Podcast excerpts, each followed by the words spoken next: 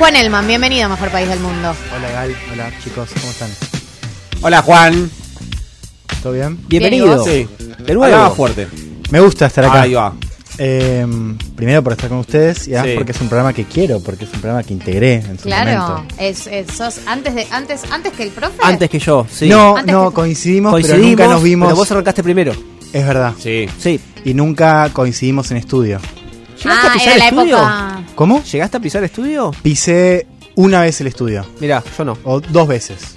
Bueno, eh, para quienes son oyentes de la primera hora de este programa ya saben quién es Juan Elman, pero por ahí hay oyentes que se sumaron en el último tiempo y no saben quién es. Les cuento para quienes no están al día. Juan Elman es periodista, está especializado en política internacional y en el día de la fecha viene a presentar su ópera prima.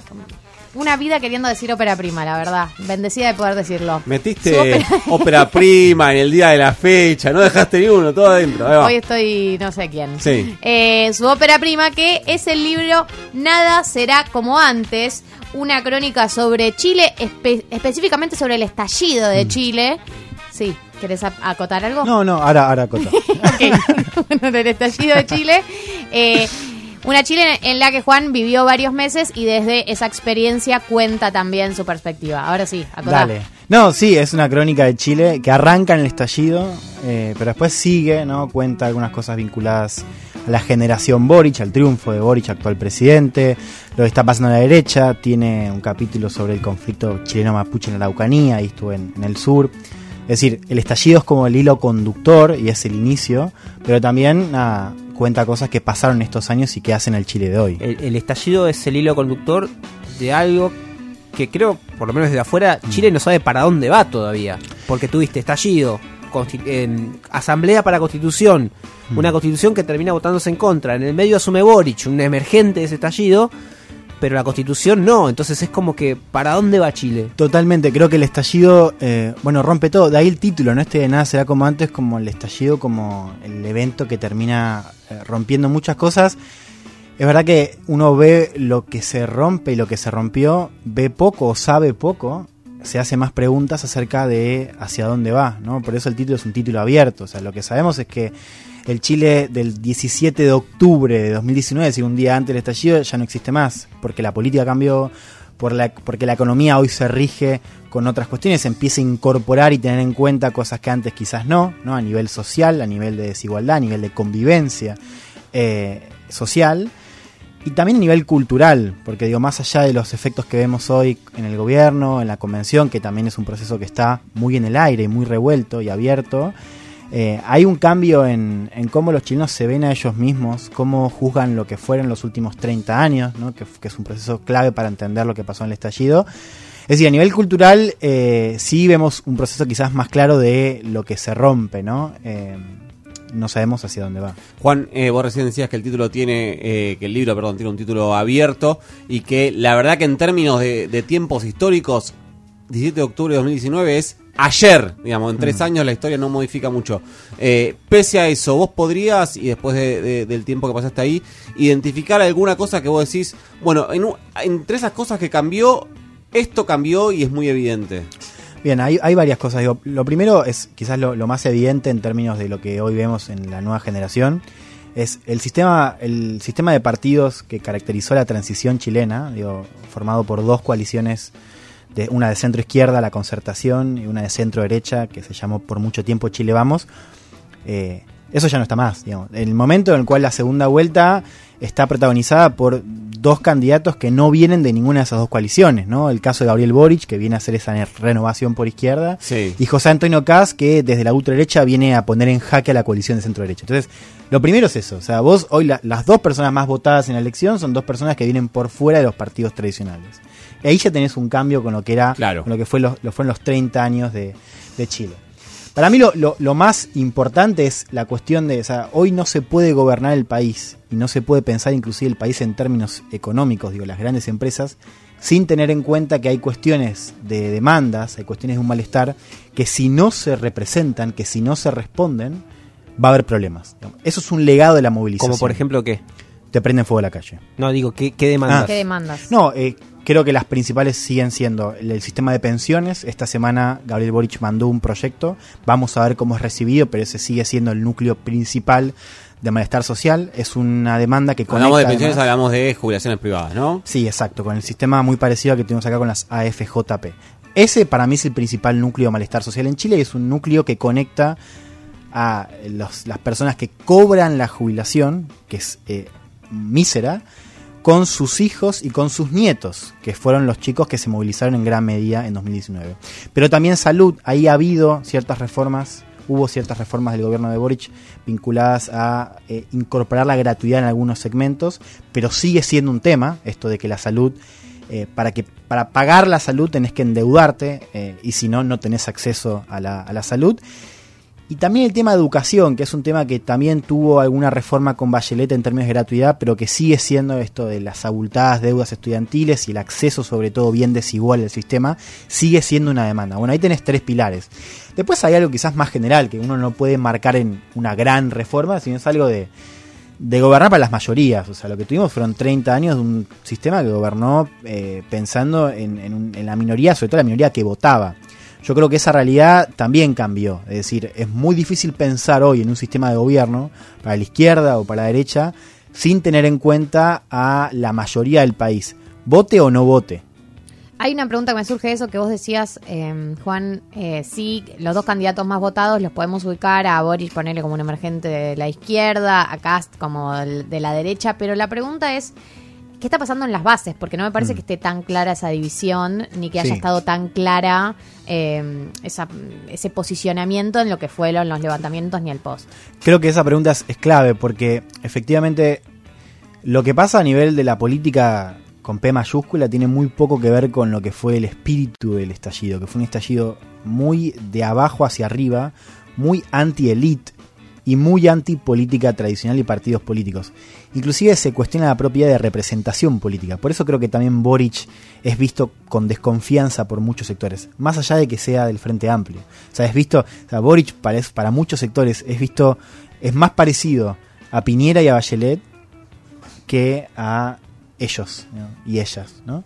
Eh, entonces, ante todo hay una desconexión muy grande, una desconexión que se fue cosiendo en esos 30 años, es un sistema que no estaba preparado para representar esos intereses y que termina estallando, ¿no? Eso, eso hoy está contaminando el propio gobierno, pero es mayor. Ahora, también hay una cuestión que es, este es un gobierno que peca eh, de, de los problemas que tuvo la izquierda en Chile hace varios años ya, que es una penetración territorial muy, eh, muy pobre, muy precaria. O sea, son partidos que no tienen representación, por ejemplo, en sectores populares.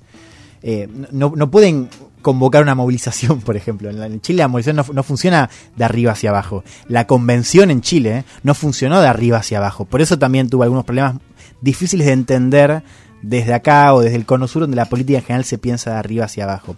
Y por lo demás hay una desconexión geográfica.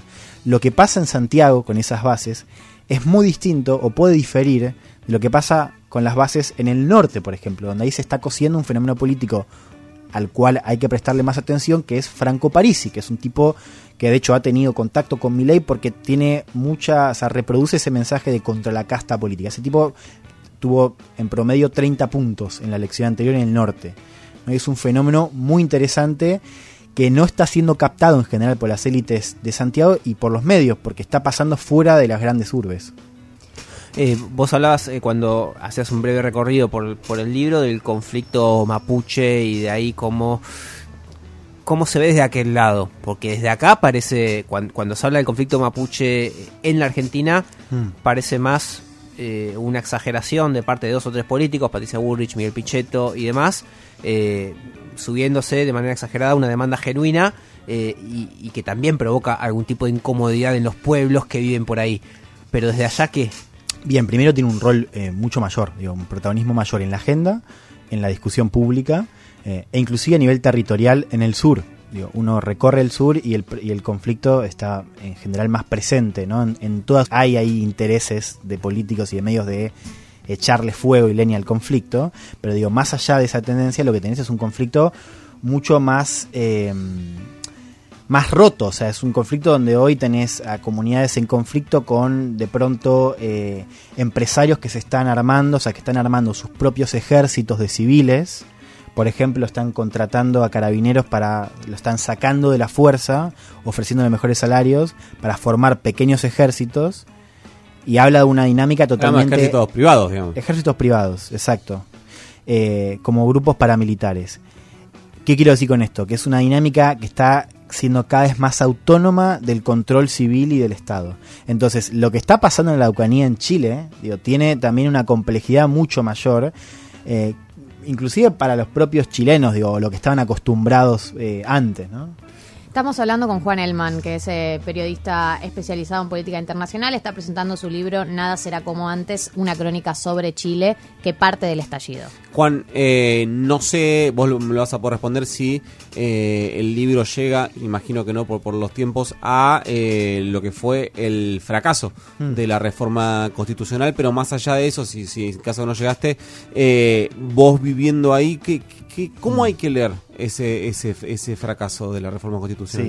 Sí. Llega. eh, Bien, llegaste. Llega, sí, hay epílogo. Sí, sí, sí, hay epílogo. Bien, Juan. así Tuviste que, sí, laburar más, sí, hay un reconocelo. Era como la. Llegó, llegó finalmente.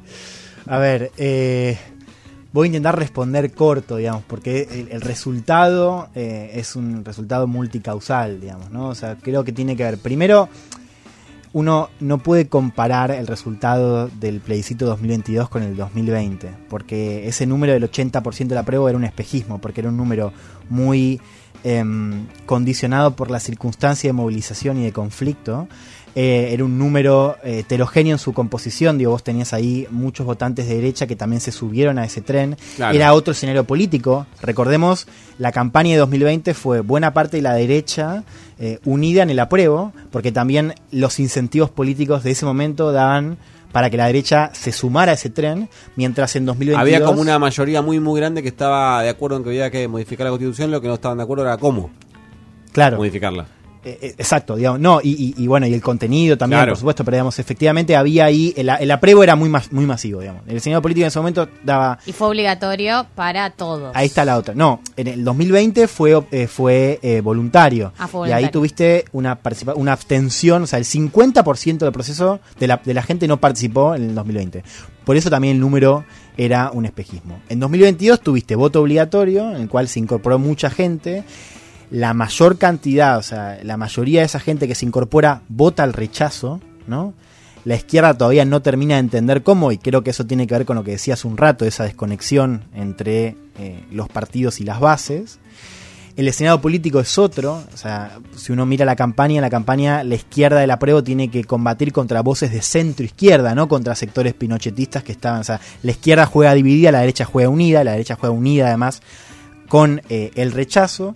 Y después hay algo que para mí es insoslayable, que es que la convención tuvo serios problemas de legitimidad desde un origen, o sea, varios escándalos que terminaron diezmando mucho su imagen, o sea, vos hablabas ahí con la gente, con la gente, yo parezco eh, como una suerte de masa... La gente. La gente, la gente. Eh, vos hablabas ahí con chilenos y chilenas de, de, de a pie, o sea, no- los que no estaban movilizados y te decían, estos son los sinvergüenzas, están gastando todo una- Quiero decir, se empezó a ver a la convención como se veía al parlamento, Claro. ¿no? como políticos. Y después también hubo un rechazo que creo que es el último punto y, y es un punto importante que es hubo un rechazo al, también a, a buena parte del contenido, o al menos a una parte del contenido de la propuesta constituyente, ¿no? vinculado sobre todo al tema de la, de la plurinacionalidad. Después discutamos si es un tema de comunicación, o sea, cuánto eso se difundió.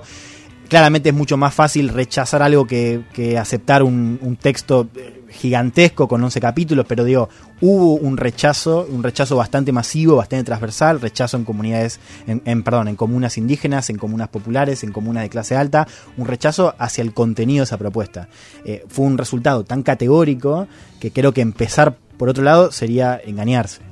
Eh, Juan está presentando el libro Nada será como antes que se puede conseguir en... eh, Ediciones Futurock es tienda.futurock.fm, eh, que de hecho mañana se presenta en Junta Bar a las 19 horas. ¿Puedo pasar el chivo ahora? Claro, obvio, sí, obvio, claro. Eh, abramos esa me puerta. van a retar lo igual porque mirá cómo te lo aprendiste. No, es, el Todo, libro lo ¿sabés el- conseguimos... ¿Sabés el link? El, Sí, y sí, el libro es tienda.futurock.fm. Sí, estoy casi seguro, ahora estoy dudando. O van a Medrano 713, que está eh, la, La editorial de librería, la Futurock. editorial. Y si mañana no tienen plan eh, y quieren, pueden pasarse a Juntabar, que es en la Valle Billinghurst. Ahí vamos a estar presentando con un elenco de lujo: Inde Pomeraniec, Martín Shapiro, Leila Becha. Eh, bueno, vamos a estar libro. vendiendo ahí y va a haber eh, muy fiesta. Presentación en birra. vivo. Presentación Sí. en vivo con alto panel Sí. y eh, fiestita. Pero se tienen que anotar en el Google Forms. Hay que anotarse. Eh, eso está en tus redes sociales, Juan Elman. Sí, en mis redes. Ahí en va. las redes. Y si no, vayan igual. Vayan igual, Igual y y que se. Sí. Sí. Bueno, ¿a qué hora es la presentación del A libro? las 7. A las 7 de la tarde en Juntabar presentamos Nada será como antes. Eh, Juan, aprovechamos que estás acá y te mangueamos que labures un poco. Dale. Que, Dale. eh, tuvimos elecciones allá en Estados Unidos, Sí. eh, el- elecciones de medio término. Por lo que uno lee, Hmm. eh, todavía se están contando los votos, pero los republicanos van ganando, pero no por tanto como se esperaba, y eso se interpreta como una mala señal para Trump. No sé por qué, así Bien, que dale, vamos ahí. A ver, resultados. Eh, bueno, no sabemos todavía qué va a pasar porque están contando. Eh, es muy posible que los republicanos tomen la Cámara Baja, la Cámara de Representantes. Eh, se va a saber en los próximos días. Hay que aclarar que cuando Juan dice que la tomen es que tomen que, Sí, sí. que Decían se queden con la mayoría. mayoría. Claro, mayoría, ahora no que Trump tomen. en el medio, No sabes, claro. No, no sabes cuál es el mecanismo, pero Que, que, claro, que ganen la mayoría Claro, parlamentaria. Que sean más. Eh, el Senado todavía está por verse, de hecho es posible. Hay uno de los asientos que es eh, escaños, que es Georgia, que Georgia se va a definir en una elección de segunda vuelta el 6 de diciembre, con lo cual es posible que para saber qué va a pasar con el Senado eh, tengamos que esperar hasta diciembre. Ahora, hay una conclusión que es clara, que es evidente, que es que no hubo esta llamada ola roja. Las encuestas decían que podía haber un control absoluto de los republicanos en las dos cámaras. Eso no se confirmó. A los demócratas les fue mejor en estados competitivos que lo esperado. Lo cual me lleva a la segunda pregunta, que es ¿por qué para Trump es una mala noticia? Bueno, primero porque Trump está a días de anunciar su candidatura presidencial eh, y hacerlo en un clima donde no se confirma esta ola roja, primero es un síntoma de debilidad. Hay, la van a anunciar el día de mi cumple, ¿sabían? Porque El me 15 de quiere- me noviembre. quiero opacar. Información muy relevante. va a haber, Eh, va a haber me quiero una- pagar. va a haber una, un gran anuncio, ¿no? Que todos pensamos que va a ser eso. O capaz Lo segundo es que hay algunas voces, lo están diciendo en off ahora, en, eh, bueno, está haciendo por ejemplo en, en Fox News esto de que se cree que eh, la aparición de Trump en la recta final de la campaña pudo haber jugado un rol en la mejor performance de candidatos demócratas en Estados Esa es la línea. Lo tercero, que es algo que vamos a tener que empezar a mirar más, es que esta elección confirmó al otro gran... eh, a la otra gran figura en ascenso del Partido Republicano, que es Ron DeSantis. Él eh, fue reelecto como gobernador de Florida. Eh, es un tipo que está acaparando mucha mirada porque es el único candidato que hoy le puede competir a Trump en un interno y puede ganarle. No es particularmente un moderado este chico Ron DeSantis, eh, se lo compara con Víctor Orban en Hungría, es un Bueno. tipo anti, eh, o sea, que montó una especie de, de batalla contra el progresismo woke en las escuelas, en la cultura, muy eh, reconocido en la pandemia, ¿no? Por justamente oponerse a cualquier tipo de restricción. Bueno, ese tipo hoy desde Florida está montando una ofensiva por ahora tenue, pero después de ayer en ascenso, contra Trump. Por eso se dice que Trump sale debilitado de la elección de ayer. O sea que paradójicamente Trump sale debilitado, pero lo corren por derecha. Lo corren, sí. O sea, es, es un o sea, es un síntoma. O sea, lo único que le puede competir hoy a Trump es alguien parado en la extrema derecha. Y, y el... Estamos más tranquilos todos, ¿no? No, claro, porque hasta donde estamos, eh, yo siempre creí que la extrema derecha, desde el momento que vos habilitás que tomen el Capitolio porque no te gusta una elección, me parecía que era ahí, pero evidentemente alguien rompió esa pared y generó espacio hacia la derecha de Trump. Es como con las Exacto. camisas, ¿viste? Tenés L, después aparece XL, Sí, que es más ya que está, L, no y más. ahora es XXL. XXL, Y podemos sí. seguir con las X. Sí. Escuchame una cosa, ¿y los Sí. demócratas cómo quedan parados? Bueno, ante todo Biden respira un poco. Eh, hubiese sido difícil un escenario donde los republicanos, bueno, hubiesen tomado más, más lugar en la Cámara. Eh, ahora, la pregunta de, o sea, el escenario de Trump candidateándose, que es una posibilidad eh, alta, eh, nos lleva a una pregunta que es qué van a hacer los demócratas, porque efectivamente algunos dicen que Biden podría apurar una, can- una candidatura, lo cual es una gran incógnita por una cuestión biológica. Sí, sí. ¿Qué ¿no? tiene Biden? 70 y... Ay, me Ya te mataste. googleo. Biden, 78. casi 78. creo. Todo se puede 78. googlear, Juan. 78 creo. Eh, pero digamos, más allá del, del- del dato, uno ve los videos de los gafes de Biden y no está en su mejor momento. digamos. 79 años. 79, wow. Eh, no está en su mejor momento. Eh, ahora, hay un problema más, que es que no hay hoy una figura, eh, mujer-varón, que, que sea capaz de acaparar la atención que acapara Trump o este chico Ron DeSantis, ¿no? Con lo cual, Cumple ahí- 80, igual cumple 80 en 10 días. hay un problema de liderazgo alternativo, o sea, una propuesta de, de candidatura por un lado. Y después, bueno, eh, vamos hacia los últimos dos años de un mandato que no, no ha producido mucho en términos de grandes logros. De hecho, fíjense que para los demócratas el mayor caba- caballito de batalla en esta elección fue eh, el derecho al aborto, o sea, fue Claro. la oposición a eh, el fallo de la Corte Suprema que revoca el, el- el derecho. Es decir, no había mucho para movilizar a favor. Yo creo que esa tendencia se va a seguir, quizás se profundice en los últimos dos años de Biden. Juan, eh, si la gente te quiere escuchar, te quiere leer, te quiere todo, te encuentra en Mundo Propio, tu newsletter de política internacional en Cenital. Muy bueno, muy bueno. Gracias. Sí, es muy bueno. Para mí uno de los mejores... Sí. No, no leo tanto newsletters igual, pero de los que tengo Lo es. el mejor. Estás en IP Noticias. Es No, de- ya ¿Ya no. no. Ya no. En TV Pública. Acá Estás en TV ahí. Pública, quise Sí. decir, y en el programa de Bebotino, en Futurock. Sí. Estoy en Futurock, pará, pará. Estoy en Futurock. En un mundo de sensaciones, Sí, el programa de... en Ahora Dicen y en 990, 1990. mi programa. Que es el programa que conduce la señorita. Galia Moldavsky. Papito, está de que empezó el programa. En el año 2020. Pero dale una foto. ¿Qué, qué internacionales tenés en ese Tenés más kioscos que Open nada ver. 25. Sí, claro. 2020. Sí, me da un poco de vergüenza, programa. por encima, además que acá Está ya- mi programa porque es, además de una persona muy formada, es de mi generación. Bueno, Nacido en los 90, Ok. como todos los integrantes del programa. Eh, nada será como antes, una crónica sobre Chile, un país eh, que viene del estallido y que no sabemos hacia dónde va. Pueden encontrarlo en tienda.futurock.fm. Así es. Pueden encontrarlo en la editorial de Futurock en Medrano 713 y pueden ir a la presentación del libro mañana en Junta a las 19 horas con un panel espectacular. Y se toman un birrín. Y se toman un birrín y van a la terraza. Juan Elman, gracias por pasar por A ustedes, chiques, el mejor un país del placer. mundo.